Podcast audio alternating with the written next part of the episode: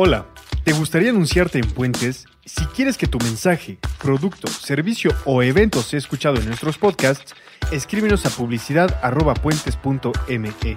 Publicidad.puentes.me. Nosotros podemos ser el puente para que tu mensaje llegue a más personas. Publicidad.puentes.me. Y ahora un episodio más de Supracortical.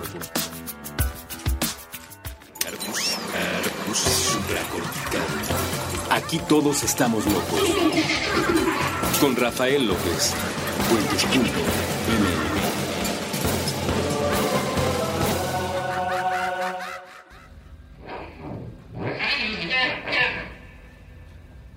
Bienvenidos a Supracortical, yo soy el doctor Rafa López, soy médico cirujano por la Universidad La Salle, soy psiquiatra por la UNAM y consultor y comunicador en semiología de la vida cotidiana. El día de hoy vamos a platicar de un tema padrísimo, al mismo tiempo, híjole, un poco angustiante la verdad, eh, las demencias. Las demencias, la memoria y la pérdida de la memoria que es un tema bien interesante y lo iba a abordar yo a nivel un poquito más médico.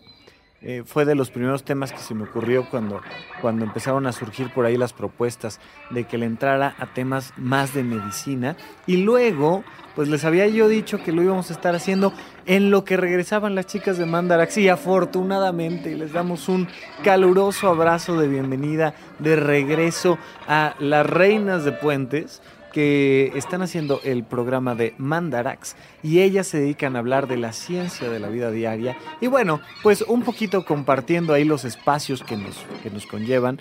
Es curioso, ellas hablan mucho más de, de medicina general, de lo que hablo yo y aquí el doctor de Puentes, pues, hasta donde yo entiendo soy yo. No obstante, yo hablo más de filosofía y aquí el que es el mero filósofo es ruso y él más bien habla de política y entonces pues échate un clavadito a puentes.com ME y te vas a ir encontrando con todas las propuestas que hay. Chicas de Mandarax, de verdad, bienvenidas. Yo sé, yo sé, de verdad, un día, un día quiero ser grande, quiero ser como ustedes. Eh, sé que hacen un gran trabajo, las felicito y bienvenidas de regreso. Bueno, eh, hoy vamos a platicar de las demencias y la memoria. Ya por ahí, y se los pondré de todas maneras en la bitácora, tenemos el episodio 057 de Supracortical que se titula Memoria, donde explico un poquito sobre la memoria. Por tanto, no me voy a clavar mucho en ese tema, pero sí dejar claro que la memoria se va haciendo con base en la costumbre. Y entonces, conforme se repite un hábito, se va creando memoria. Y conforme se crea la memoria, se crea la personalidad y especialmente más que la personalidad, el autoconcepto. Y tu calidad de vida depende de tu autoconcepto. Lo que tú piensas de ti determina tu calidad de vida. Puedes tener un millón de dólares, 20 millones de dólares o dos pesos. No vas a ser más feliz o menos feliz por la cantidad de dinero que tienes, sino por el autoconcepto que tienes, por lo que tú tienes de ti, por lo que tú piensas de ti, por lo que tú consideras de ti. En ese instante tú vas determinando la calidad de tu vida. Bueno, ¿y de dónde proviene esto? De la memoria. Porque si no tuvieras memoria, no serías tú. Imagínate esto. Un niño no sabe, un, niño, me refiero a un recién nacido, un bebé de un día de edad, tiene un autoconcepto muy básico. Su memoria es meramente instintiva y medianamente entiende un poquito de sus proporciones físicas y del frío y el calor, pero es básicamente puro instinto. No es una personalidad, no es una persona en el sentido de alguien que se entiende como exitoso, de alguien que se entiende como fracasado, de alguien que se entiende como amado una persona de un día de edad no va a entender como el, mi mamá me dejó aquí en la cuna, es una mendiga desgraciada y yo aquí sufriendo todos los días, pero el día que aprenda a hablar va a ver cómo le voy a decir mamá, mamá, mamá, mamá, mamá, mamá, 673 veces antes de las 10 de la mañana y la voy a desquiciar. No hacen ese tipo de analogías y conceptos porque no tienen la información suficiente. Pero ese niño va viviendo cosas, viviendo cosas, viviendo cosas y empieza a recordar. Empieza a recordar, por ejemplo, a hablar. La memoria te, te permite aprender un idioma y aprender un idioma es un estilo de vida. Cuando tú aprendes otro idioma, aprendes otro estilo de vida, aprendes otra manera de ver el mundo. Cuando aprendes español y cuando aprendes a, a, decir ciertas palabritas coloquiales o a utilizar ciertos términos, tú lo que estás aprendiendo es una manera de ver el mundo. Y vas creándote un autoconcepto. Acuérdate tú, ¿no? De este, esta pequeña frase que Guillermo del Toro nos regaló y que entonces empezó a aparecer en internet por todos lados. A ver si, si, me acuerdo, no les prometo nada porque mi, memoria no es la mejor, pero si me acuerdo les pondré un, un, par de memes ahí o al menos el video de Guillermo del Toro diciendo que por qué es mexicano, ¿no? Y de repente, oiga, señor Guillermo del Toro, hemos dado, nos hemos dado cuenta de que usted tiene estas características muy particulares. ¿Por qué? ¿De dónde surgen? Y él dice, porque soy mexicano. Y todos los mexicanos entendemos a qué se refiere. Se activa nuestra memoria y entonces sabemos de lo que estamos hablando. Ser mexicano es un recuerdo. Ser mexicano es un recuerdo. Entonces tú te vas dando cuenta de que ciertas cancioncitas, Los Ángeles Azules, por ejemplo, o este, un nopal, o, o, un sombrero, o son signos que están ahí en tu memoria el Día de Muertos, ahora con Coco, ¿no? Te vas dando cuenta de que la memoria conforma la identidad. Si tú no recuerdas, no sabes quién eres. Una persona a la que quiero muchísimo Magali Urquieta, que hoy, estoy muy de publicidad de Puentes, pero Magali Urquieta, que, tenía el programa de subtexto aquí en Puentes, una persona a la que adoro, me decía el otro día, fíjate que a lo que más miedo le tengo es a perder la memoria. ¿Por qué? Porque si pierdes la memoria, te pierdes a ti. Ella es una escritora, imagínate tú, ser un guionista y perder la memoria. ¿Con qué trabaja todos los días un guionista? Con su memoria. ¿Cómo crea todos los días alguien una historia, alguien que se dedica a contar historias, con su memoria? Imagínate que Rafa perdiera su memoria y no se acordara qué carajos es la esquizofrenia, el trastorno bipolar o cómo funciona un corazón. Pues en ese momento deja de ser un médico porque como no tienes los recursos de memoria para atender una circunstancia de salud, pues entonces ya no es un médico. Y vas perdiendo tu autoconcepto, vas dejando de ser la persona que eras. Y es algo terrorífico. Ok, estamos de acuerdo que es terrorífico perder la memoria, porque de la memoria proviene tu autoconcepto y de tu autoconcepto la calidad de tu vida. Muy bien, échate esto se supone que más o menos el 80% de lo que vives lo olvidas por completo. Por completo. Y si no me crees, hazte una lista de todas las cosas que comiste una semana durante enero. O con quién conviviste. del 6 de enero después de, después de Reyes, ¿no? El 7 de enero al 14 de enero. ¿Qué hiciste? ¿Con quién conviviste? ¿A dónde fuiste? Qué, lugar visitaste, qué experiencia tuviste. Y te vas a dar cuenta que si de algo te acuerdas de esa semana, que fue hace un par de meses, te vas a dar cuenta de que no te acuerdas casi nada de esa semana. Conversaciones completas, a lo mejor con el amor de tu vida, que no te acuerdas. Que no te acuerdas eh, qué pasó, qué te dijo. Te, te, dijo por ahí una cierta palabrita, te dio un beso bueno, que te encantó el beso y ya no te acuerdas. A lo mejor te acuerdas de tu primer beso. ¿Te acuerdas del segundo? ¿Del tercero? ¿Del cuarto? ¿Del quinto? No quiero seguir más adelante porque eh, llegamos al cuarto y ya cuando estás en el cuarto pues ya estamos hablando de otro tipo de experiencias, ¿no? Y entonces te das cuenta de que en realidad no sabemos quiénes somos. Porque casi todo lo que vamos viviendo lo vamos olvidando tan así que las parejas se meten en discusiones enormes por temas de memoria, porque ella se acuerda que fue de tal manera y él se acuerda que fue de tal otra y en realidad ninguno de los dos tiene la razón. Pero se da este proceso de la pérdida de memoria de una forma mucho más intensa en las personas que padecen demencia. Entonces, fíjate, te voy a dar dos elementos contradictorios un poco. Punto número uno. Si vamos perdiendo la memoria constantemente y si prácticamente todo lo que vivimos no recordamos, pues es como lógico pensar que alguien pierde la memoria pues porque es viejito. Entonces, como es viejito, pues ya, ya está chochando el maestro, ya se le están olvidando las cosas, la verdad es que ya no se acuerda de mucho. Y entonces parece, y esto es un mito por completo, esto es incorrecto 100%, parece que por viejos perdemos la memoria y como si eso fuera normal. Punto número uno del programa, importantísimo.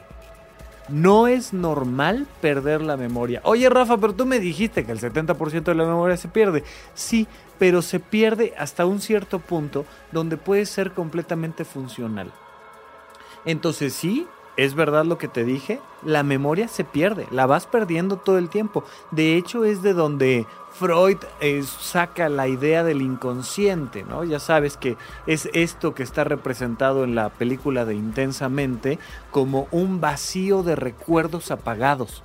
Ahí están, ¿eh? no los pierdes. Se quedan tus recuerdos, pero ya no los puedes hacer conscientes y por tanto, pues prácticamente es memoria nula, es memoria perdida memoria que conforma tu personalidad, que sigue siendo tuya, pero que ya no puedes acceder a ella de forma tan sencilla, de forma tan rápida.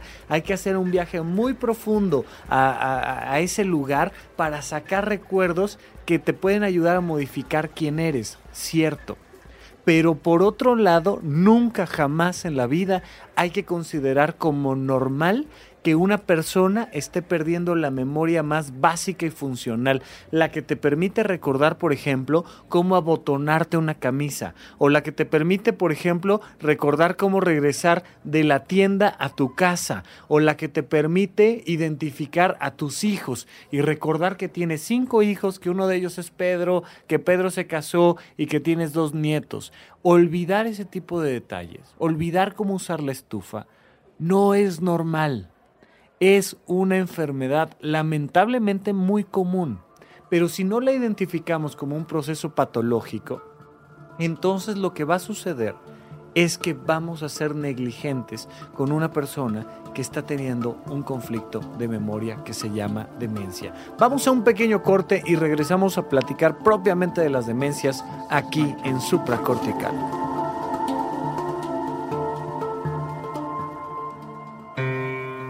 Las piezas autopromocionales de cualquier medio sirven, como regla general, para explicar los objetivos de su programación, para contextualizar y ordenar en un solo conjunto el cúmulo de información que emana de ellos. Si todo sale bien, ayudan a darle un tono particular a su voz en medio del inabarcable páramo de ruido de nuestro tiempo. Si la programación no se trata de nada, pues este tipo de piezas no son necesarias. No importan, carecen de sentido, sobran. En Puentes hemos diseñado varias piezas que hablan sobre nosotros mismos, principalmente porque vivimos con la duda en la cabeza. ¿Quiénes somos? ¿Cuál es nuestro objetivo? ¿Qué queremos descubrir mediante nuestros programas? ¿Qué significa en nuestras vidas la palabra, el encuentro, el acto de compartir? el diálogo. Pensamos que está muy bien hacerse constantemente esas preguntas porque la respuesta siempre es distinta. Siempre somos los de siempre y siempre somos otros distintos a los de la hora anterior. Un día queremos conocer la explicación biológica a todo este caos, lo que nos lleva a preguntarnos sobre la maternidad. Estamos convencidos de que los derechos, tal como dice la Constitución, no deben someterse a votación. Sabemos que las generaciones futuras nos cuestionarán por el desprecio que mostramos al agua. Pensamos que los objetos de la vida cotidiana funcionan mejor si interviene el diseño. Nos preguntamos quién será el jugador de baloncesto más grandioso de todos los tiempos. Nos metemos a cuartos oscuros en espera de la transformación radical que provocan las películas. Sabemos que la vida es más, más que una lucha que no termina en la tercera caída. Queremos, escuchar, todos los discos del mundo. Y así se explica la programación de puentes, o una versión impermanente de ella. Más de 3.500 horas de preguntas que solo tienen el interés de mutar tan pronto como les sea posible para salir en busca de nuevas interrogantes. Puentes, puentes. Ahora también disponible en Spotify.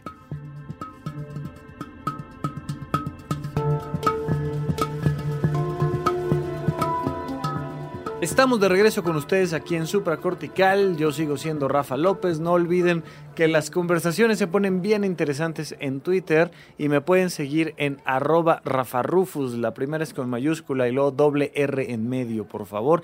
Pero que además les pido que le echen un ojito ahí a mi página web rafalopez.net y hasta abajo se van a encontrar un botón para suscribirse. Les voy a estar mandando contenido exclusivo. Ya hace algunas semanitas les mandé todo lo anterior, todo lo que teníamos ya previamente cargado. Se los mandé con todo gusto. Y de todas maneras, cuando me invitan a dar una conferencia, cuando checamos algún aspecto por ahí en particular de algún tema, hay alguna película o alguna serie interesante, hago alguna crítica, alguna narración, algún análisis y con todo gusto les mando ese contenido que es completamente gratuito. Además, hay contenido con costo, con un costo extra. Extra, digo, es un decir porque como no sea nada más el costo de tu internet y tu aparato para reproducir este programa, ya sabes que siempre vas a tener todos los episodios de Supracortical disponibles y mientras mi fuerza y mi tiempo me dé, uno cada nueva semana o más o menos en promedio cada nueva semana durante todo el año vas a tenerlo de acceso completamente gratuito. Pero además están mis cursos de semiología de la vida cotidiana. Tú puedes identificar más sobre el modelo de semiología de la vida cotidiana poniendo nada más así esas palabritas en Google, te saldrán por ahí cosas interesantes, pero yo estoy dando los cursos de semiología y ahora en mayo y junio, estamos en 2018, normalmente nunca les doy fechas para hacer un poquito universal estos programas, pero ahora que estoy dando los cursos, sí, mayo y junio de 2018, empiezo el 8 de mayo, martes, con el curso de heptagrama las personalidades, las siete tipos de, personas que existen y cómo se relacionan, cuáles son sus puntos fuertes, sus puntos débiles y cómo tomar esa información para elevar la calidad de tu vida. No es nomás para saber que existen tipos de personas, sino para saber cómo eso eleva la calidad de tu vida. Si te interesa recibir información, suscríbete por favor ahí a, la base de datos y además si quieres mandarme ahí algún comentario, alguna pregunta, algo directo, me puedes escribir a contacto. Bueno, entonces estamos platicando un poquito del tema de las demencias y es algo fascinante, ¿no? Lo primero que les quería decir yo es, todos ubicamos esta idea de una demencia como un viejito que empieza a perder la memoria y le llamamos incluso de, de manera muy popular la demencia senil. O sea, pues como que ya tiene demencia porque está viejito y pues porque está viejito tiene demencia. Y como que fuera una relación uno a uno. No lo es, definitivamente no lo es. La demencia es una enfermedad y es una de las enfermedades que atienden los psiquiatras. Los psiquiatras y los neurólogos son particularmente las dos personas capacitadas en el mundo médico para hacer la evaluación de este tipo de enfermedades. ¿Por qué? Pues evidentemente porque son los que se dedican al sistema nervioso central y se dedican desde dos perspectivas, ya lo hemos platicado en otras ocasiones. Un neurólogo se dedica al hardware y un psiquiatra se dedica al software. Entonces, todos estos procesos tienen que ser evaluados directamente y normalmente una persona que empieza a meter las llaves en el refrigerador o que empieza a decir que le robaron la cartera y en realidad la metió en el motor del auto o que empieza a ya no acordarse de, de quiénes son sus familiares, normalmente ya sabes que si, se te olvida quién es tu esposa, eso no, no es demencia, se llama de otra manera. Pero bueno, si se te olvida quiénes son tus hijos, normalmente sí. Eh, y tenemos varios tipos de demencia. Uno, la demencia es una enfermedad. Dos, hay tipos de, demencia y de hecho la mayoría de ellos, de los tipos de demencia, no tienen propiamente que ver con un proceso de edad no están relacionados con la edad. Hay demencias degenerativas, que son las más comunes, esas las voy a platicar ahorita, pero quiero platicarte de otras que son un poquito menos comunes. La demencia de la neurosífilis, por ejemplo. La sífilis tiene varias etapas. Ya hoy en día prácticamente no, no existen personas que lleguen a este punto de, demencia por sífilis. Hay una, hay una película de Johnny Depp. Eh, hay una película de Johnny Depp donde vemos la evolución de un personaje hasta el punto de la demencia por un tema de sífilis. Les voy a poner por ahí la liga en la bitácora. Acuérdate que puedes entrar a puentes.me y siempre les dejo por ahí una, una bitácora con algunos videitos, con algún texto y frecuentemente con la agenda de la semana. Las preguntas que tú te tienes que hacer a ti para elevar la calidad de tu vida según el programa que estamos ahí eh, trabajando.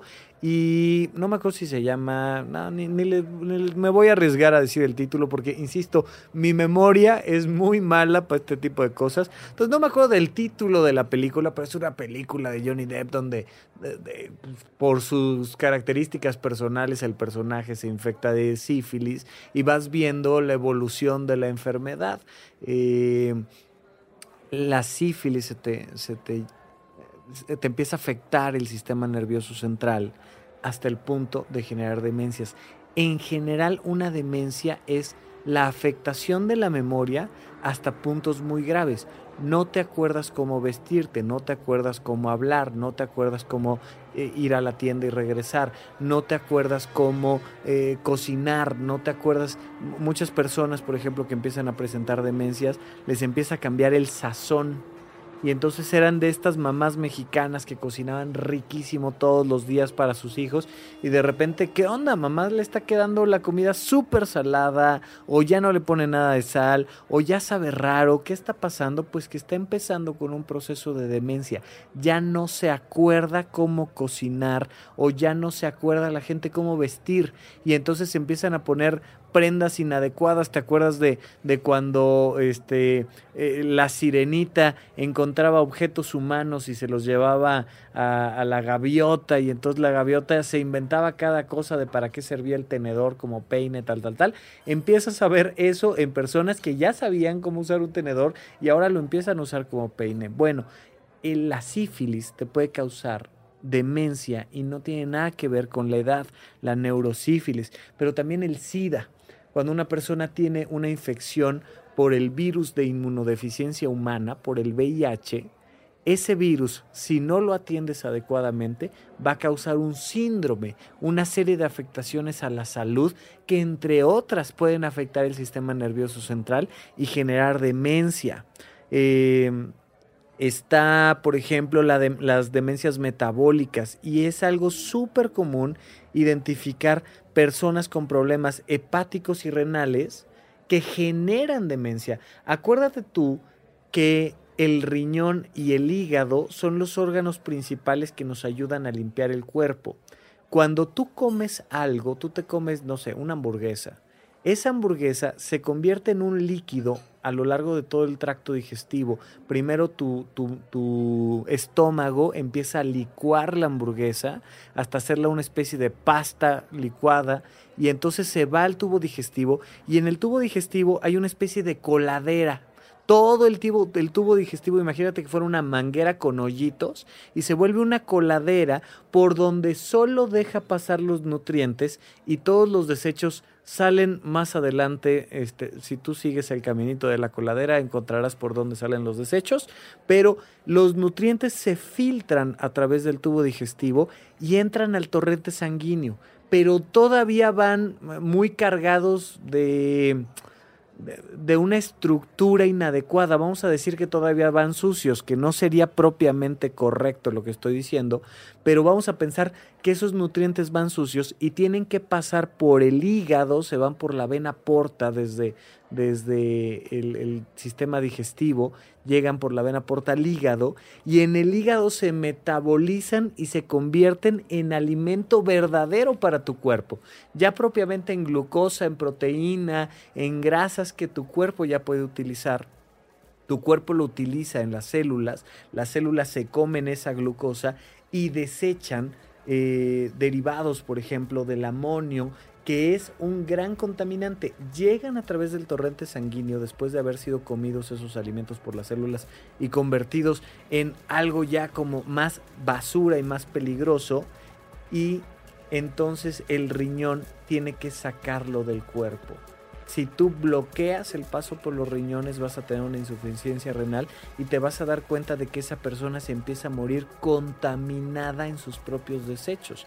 El riñón te permite en un acto muy placentero, especialmente después de un viaje en camión de 8 horas, te permite muy placenteramente llegar a un bañito y tirar todo aquello que no necesitas en el baño. Y es algo padrísimo. Bien, este proceso cuando se bloquea empieza a contaminarte. Ya sea porque eres un alcohólico, por ejemplo, y dañaste tu hígado, o ya sea porque tienes una insuficiencia renal, o ya sea por cualquier situación, una sustancia tóxica que te tomaste y afectó, por ejemplo, tu hígado, tu riñón, los, los analgésicos, los AINES, las pastillas como la aspirina y otro tipo de medicamentos como el Advil, el ibuprofeno, ¿no? el ketorolaco, este tipo de medicamentos tomados adecuadamente, pues son buenísimos para quitar el dolor, pero de manera inadecuada pueden causarte un grave problema renal o hepático, dependiendo de la sustancia, la dosis y la vía de administración, y entonces te van a causar que te empieces a intoxicar con tus propios desechos celulares. Y a la hora que te intoxicas con tus desechos celulares, se van esos desechos a tu sistema nervioso central y puedes tener demencia por andar de alcohólico, brother. Entonces, más vale, empiézate a cuidar, ¿no? Y entonces vemos... Eh, cómo el alcohol mismo, por ejemplo, ya no porque dañó tu riñón, sino simplemente por una sobredosis de medicamentos o de alcohol o de ciertos metales, pueden causar demencia. Un daño al sistema nervioso central que le pega fuerte, fuerte, muy fuerte a tu memoria hasta un punto donde empiezas a alucinar, donde empiezas a ya no ser funcional, ya no puedes eh, manejar tu vida cotidiana por un daño a tu sistema nervioso. Pero, por mucho, la gran ganadora como la demencia más común es la demencia tipo Alzheimer. Esta demencia tipo Alzheimer es lo que normalmente la gente entiende por demencia y ocupa del 60, dependiendo del libro que leas, el 60 hasta el 70% de los tipos de demencia es la más común. Cuando yo encuentro a un paciente que viene a mi consultorio como psiquiatra que trae un tema de memoria, si yo digo, ah, es Alzheimer, tengo un 70% de probabilidad de atinarle, ¿no? ya sabes que dicen que los médicos somos muy atinados.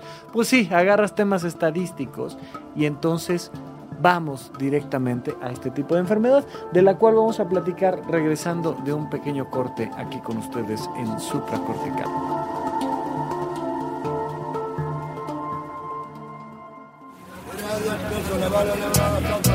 Cuidad de México. De, México. México. Solo se cuida lo que se quiere y solo se quiere lo que se conoce. México, México, Con Jorge Pedro Uribe Llamas. En puentes.ne.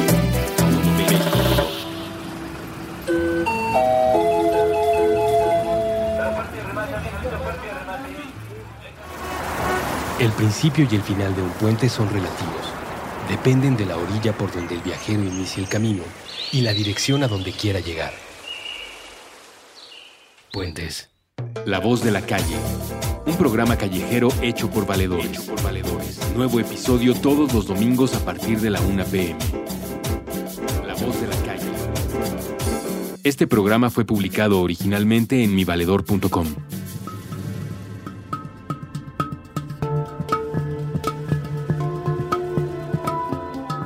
Estamos de regreso con ustedes aquí en Supracortical. Yo sigo siendo Rafa López y estamos platicando de la demencia más común, de lo que la gente entiende por demencia, que es la demencia tipo Alzheimer. Normalmente se da en viejitos, se da en mayores de 60 años. Ahorita voy a hablar de lo más común y no de lo más raro. Eh, imagínate tú a una persona de más de 60 años, 60, 65, 70 años, que poco a poquito, muy poco a poquito, empieza a perder la memoria. De repente ya no sabe cómo usar el control remoto. De repente ya le empieza a quedar un poquito más salada la comida. De repente empieza a perder dinero empieza a ir al súper y empieza a regresar ya con menos cosas. Se tarda más en regresar del súper porque no se acuerda muy bien de cuál es la ruta. Pero ya en lo que te voy platicando esto, que es muy, así una pequeña alteración de la memoria, ya pasaron tres años o cuatro años o cinco años. Es algo muy, muy, muy ligero. Y por tanto, la gente lo va asumiendo como algo normal una persona que sabía perfectamente hablar dos idiomas y de repente el otro idioma ya se le empieza como a trastabillar. Normalmente el nuevo, el que aprendió después, o sea, todos aprendimos un idioma natal, algunas personas de idioma natal tienen dos o tres idiomas, este, eh, eh, pienso, por ejemplo, personas que viven en Europa y que por sus características, pues saben hablar inglés, pero también francés, pero también español, pero y, son idiomas natales. Bueno, ese cuenta como tu idioma natal.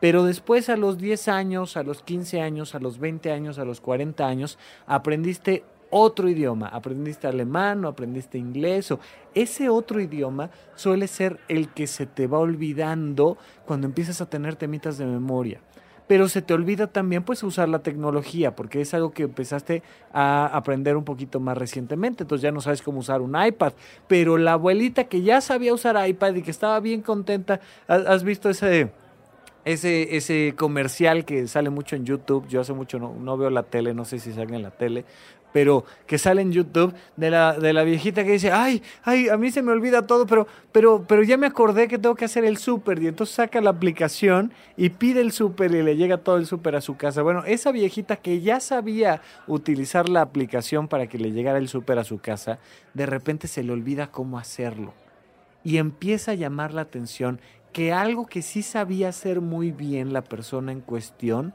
ya no lo sabe hacer tan bien pero la familia suele tomarlo como muchas veces una especie de chantaje. ¿Por qué? Porque esa memoria va y regresa y se va y se regresa y se va y se regresa. Entonces esa viejita que ya te decía, mijito, pídeme tú el súper, porque yo, yo ya la verdad es que ya no, no me acuerdo cómo utilizar la aplicación. El día de mañana resulta que ella agarró y pidió desde la aplicación y dices, ah, mendiga vieja, o sea, lo que querías era que lo hiciera yo, ¿verdad? Claro, por supuesto. Y te vas dando cuenta cómo esa memoria va siendo intermitente. Eso es parte de las características del Alzheimer. No es una situación de manipulación del paciente. Es verdaderamente parte de los síntomas un día se acuerdan de sus 233 nietos con números telefónicos y, direcciones y luego ya no se acuerdan de quién es su hijo.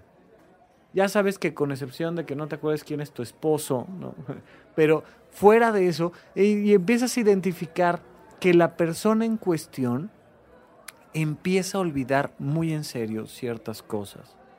¿Cuál es el problema con el Alzheimer? Que es una enfermedad que va a durar muchos años, muchos, muchos años. Y entonces vas perdiendo la memoria de manera tan gradual, tan gradual, tan gradual, que a veces no te das cuenta. Pero que van llegando puntos donde de repente te das cuenta, ¿no? Eh, mi abuela, mi abuela, la, la mamá de mi mamá, murió con demencia y, yo creo que estaba yo todavía en la preparatoria cuando empezamos a darnos cuenta de que traía ya broncas de demencia fuertes. Y se volvió un tema familiar cuando yo ya estaba por terminar medicina o ya había terminado medicina. O sea, imagínate tú, el arco de lo que te estoy hablando son 10 años.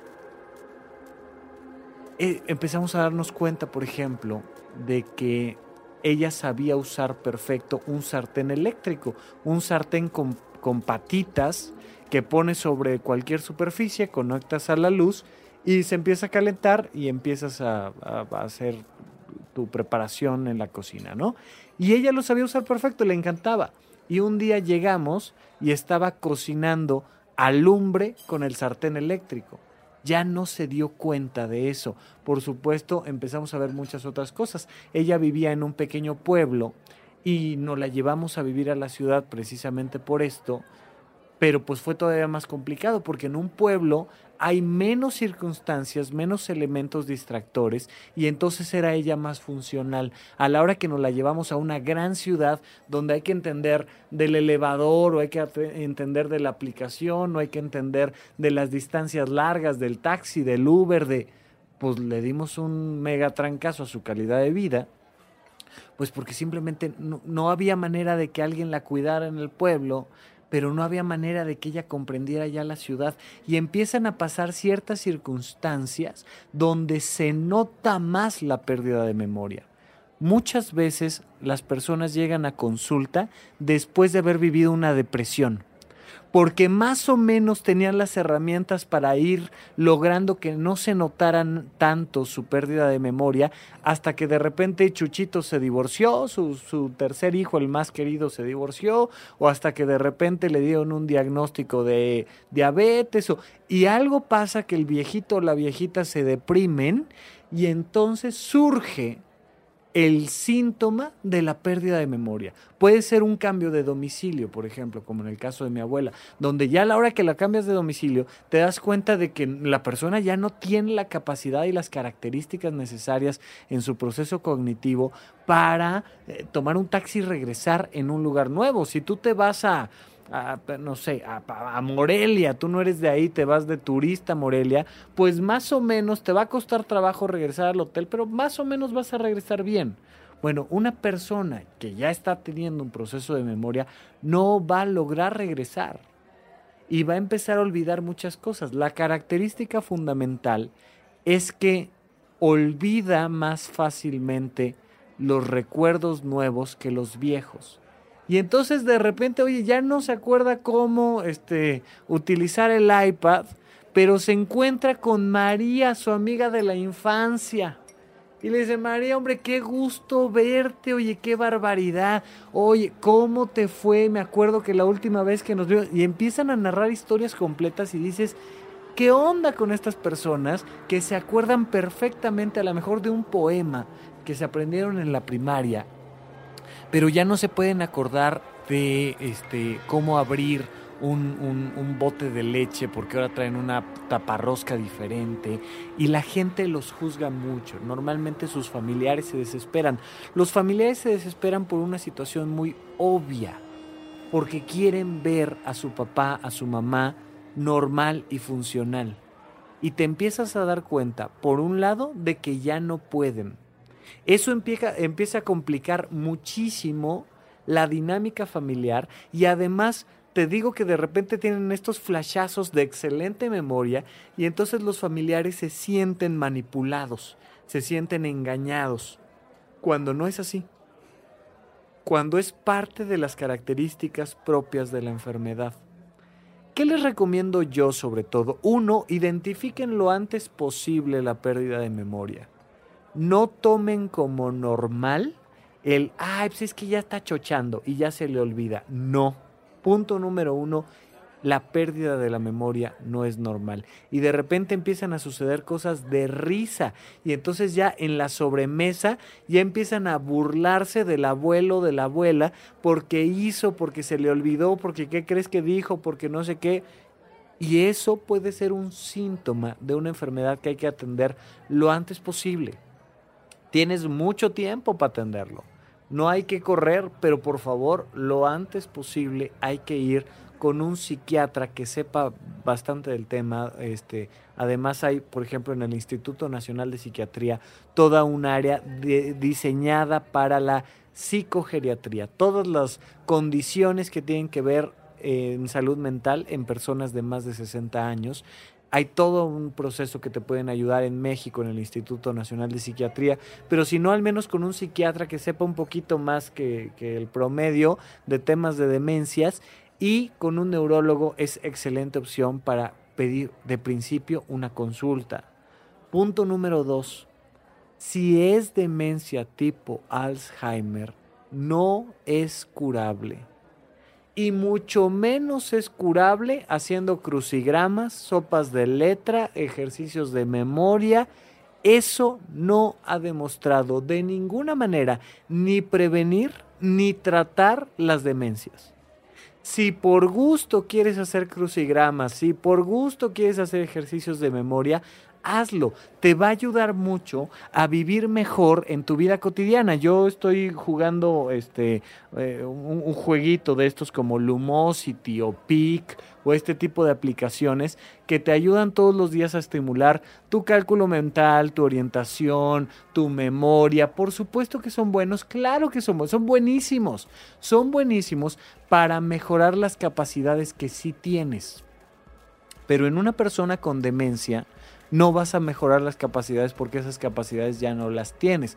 Por supuesto estoy hablando de blanco, negro, todo, nada. Por supuesto que las capacidades que tienes, aún con demencia, pues hay que tratar de seguirlas estimulando. Pero por muchas sopas de letras o por mucho Lumosity que juegues, no vas a prevenir la demencia. No es cierto es una enfermedad. De hecho, la demencia tipo Alzheimer va apareciendo en las, últimas investigaciones científicas que tiene que ver con priones, con, con proteínas negativas que se van pegando en las neuronas. Imagínate tú que se empieza a hacer una especie de telaraña o cochambre. Literalmente, imagínate las neuronas con telarañas y esas telarañas van impidiendo que corran adecuadamente los estímulos eléctricos y bioquímicos entre las neuronas y te permitan recordar, te permitan acceder a tu memoria, te permitan interpretar, te permitan tener pensamiento abstracto. Entonces ningún Lumosity te va a quitar las telarañas. ¿Por qué digo esto y por qué enfatizo tanto esto? Porque luego me presionan mucho a esta persona de la tercera edad con, y te tienes que aprender las palabras, y te tienes que aprender no sé qué, y, ahora échame el poema, y aprende, o sea, cuando ya no pueden, es como pedirle a alguien con una fractura en un tobillo, que se ponga a utilizar la caminadora porque es muy bueno para la salud utilizar la caminadora. No me andes presionando demasiado a una persona que ya está teniendo con un diagnóstico adecuado un problema de demencia mejor utilízalo tú, que eres un joven, para desarrollar tus, tus, capacidades cognitivas ahorita que tienes esas capacidades. Pero si el día de mañana jugaste 80 años Lumosity y te da demencia, te da demencia, porque viene de otros orígenes, es un proceso médico. Pero el último punto importante que quiero comentar es la situación familiar hay muchísimas personas que tienen algo que se llama desgaste del cuidador. Desgaste del cuidador. Este desgaste del cuidador es una depresión producto de estar atendiendo a alguien. Por mucho que sea tu padre, por mucho que sea tu madre, por mucho que lo ames y lo adores, tú ponte a cuidar a una persona todos los días durante suficiente tiempo y vas a terminar con depresión. Por supuesto, esto no es el 100%, pero sí hay un altísimo porcentaje de personas que se deprimen por desgaste del cuidador. Con un adulto mayor que tiene demencia, esto eh, tiene una gran probabilidad de suceder. Entonces, si estamos identificando que un viejito, que una viejita está teniendo ya síntomas de demencia, entonces la recomendación es que la familia empiece a plantear desde ya cómo van a distribuir la carga de la enfermedad. No de la persona, no de mi papá, de mi abuelo, no, no, de la enfermedad, porque la enfermedad pesa. Entonces, haz todo lo posible por distribuir entre amigos, familiares y profesionales a los cuales se les contrata y se les paga la carga de esa enfermedad para que no caiga todo en una sola persona. Lamentablemente, una frase que yo la aprendí de, de, mis maestros de psicogeriatría, pero que también Horacio Villalobos repite mucho, es un padre puede cuidar a 10 hijos, pero 10 hijos les cuesta mucho trabajo cuidar un padre. Lamentablemente es real, por muchísimas condiciones económicas, sociales, culturales, por muchísimas causas. No obstante, hay que intentar entre todos y cada vez sumar más personas para que estén apoyando a una persona que tiene demencia. Conforme vaya evolucionando la enfermedad y no hay mucho que se pueda hacer para frenarla, las personas van a requerir que sus familiares les sustituyan sus capacidades cognitivas. Y entonces van a tener que sustituirles su capacidad de alimentarse solos, de ir al baño solos, de cuidar su dinero, de mantener su higiene. Muchísimas, muchísimas características van a ser cubiertas por alguien más. Y si ese alguien más es una sola persona, lo más probable es que esa persona se vaya a deprimir. Entonces, por favor, hagan el diagnóstico correcto, no me los presionen demasiado y sobre todo a nivel familiar hay que empezar a distribuir la carga. Esto siempre en acompañamiento, en asesoría de un neurólogo, de un psiquiatra, de un profesional, por favor. Muy bien, entonces hasta aquí este proceso, hasta aquí nuestro programa del día de hoy. Una cosa muy importante nada más es decirte, no tengas miedo a perder la memoria. Ciertamente en la memoria vive tu autoconcepto, pero si empiezas a perder la memoria, simplemente es algo, uno, que no vas a poder evitar y que dos, lo que hay que aprender es a ir soltando la necesidad de control. Tú estás perdiendo todos los días tu memoria. El 80% de tu vida no la recuerdas. Pero si lo asumes y te quedas con lo que sí, puedes ser perfectamente feliz. Entonces, no te angusties. Llegado el momento, si es que tienes la grata fortuna de llegar a una edad avanzada y si por algún motivo padeces una demencia, no va a pasar nada, solo trata de llevar hasta donde puedas al máximo tu calidad de vida, pero no te angusties. Muy bien, muchísimas gracias a todos por su atención y estaremos platicando en otro episodio de Supracortical.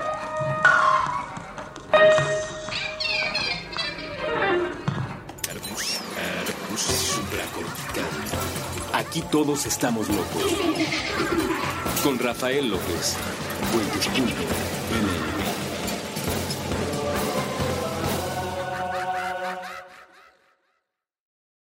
¿Quieres regalar más que flores este Día de las Madres? The Home Depot te da una idea. Pasa más tiempo con mamá plantando flores coloridas, con macetas y tierra de primera calidad para realzar su jardín. Así sentirá que es su día todos los días. Llévate tierra para macetas Bigoro por solo $8.97 y crece plantas fuertes y saludables dentro y fuera de casa.